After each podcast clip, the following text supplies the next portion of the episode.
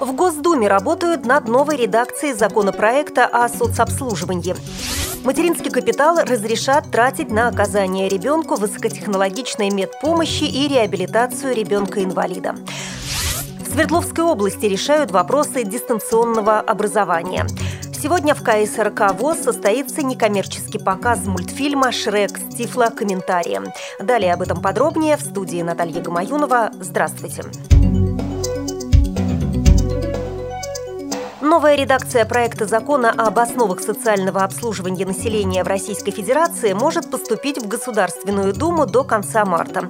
Минтруд завершает работу над концепцией этого законопроекта, который ранее был вынесен на дополнительное обсуждение общественности. Проект закона содержит новые принципы соцзащиты и соцобслуживания граждан. В ряде регионов считают необходимым дополнить перечень видов социальных услуг. Значительная часть предложений связана с расчетом платы за предоставления ряда соцуслуг. При этом в некоторых регионах выступают за введение дифференцированной оплаты. По данным Минтруда, в России около 5 тысяч социальных учреждений, которые ежегодно оказывают помощь 19 миллионам человек, нуждающимся в соцзащите. Из них в стационарах проживают 370 тысяч человек, а полуторам миллионам предоставляются услуги на дому. Основные потребители социальных услуг – пожилые люди, инвалиды и семьи в кризисной ситуации ситуации. Госдума рассмотрит законопроект, направленный на поддержку воспроизводства населения Российской Федерации и повышение рождаемости в стране. Законопроектом предлагается предоставить возможность направлять средства материнского капитала на оказание ребенку высокотехнологичной медицинской помощи и лечение, а также реабилитацию ребенка-инвалида. Кроме того, предусматривается отмена ограничения в получении материнского капитала в случае, если право на его получение было однажды уже реализовано миллиона. Предполагается, что капитал можно будет получить не только на второго ребенка, но и на третьего и последующих рожденных или усыновленных детей. Правительство региона Свердловской области в 2013 году направит 140 миллионов рублей на организацию дистанционного образования детей-инвалидов.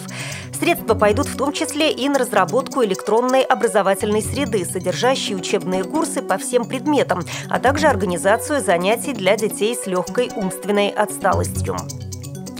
Свердловской области в системе образования более 6 тысяч детей-инвалидов. Учитывая особые потребности и возможности таких ребят, их образование может быть организовано в коррекционных классах.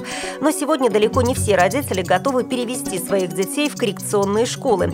Задача государства – создать доступную среду в общеобразовательных школах и организовать обучение в дистанционной форме, если, конечно, нет медицинских противопоказаний, отмечает министр общего и профессионального образования региона.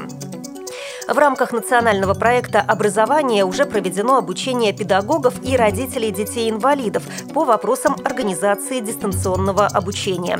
На эти цели за 4 года реализации проекта областное министерство образования освоило более 183 миллионов рублей из федерального и 185 миллионов из областного бюджетов.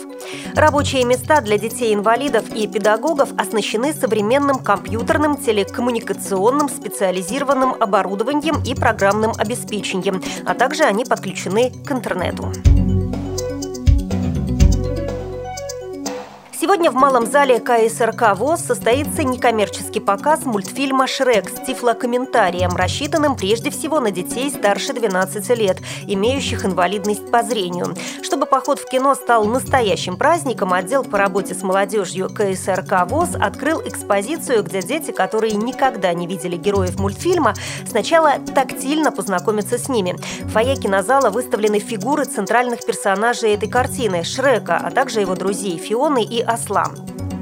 По словам директора КСРК ВОЗ Владимира Баженова, организаторы поставили перед собой непростую задачу – превратить кинопоказ в фестиваль. Помимо фильма, гостям мероприятия будут предложены сладкие напитки, а самые активные смогут принять участие и в играх, а также викторинах. Проведение мероприятия будет освещаться социальным телеканалом «Инвамедиа ТВ» и «Радио ВОЗ». Напомним, что в России в настоящее время насчитывается около полутора десятков фильмов с тифлокомментарием, значительная часть которых подготовлена энтузиастами. Среди них фильмы Андрея Кравчука «Адмирал», Юрия Грымова «На ощупь», Людмилы Гурченко «Пестрые сумерки», а также картина американского режиссера Мартина Бреста «Запах женщины». Тифлокомментарии к вышеперечисленным кинолентам подготовлены по заказу КСРК ВОЗ. Вы слушали информационный выпуск.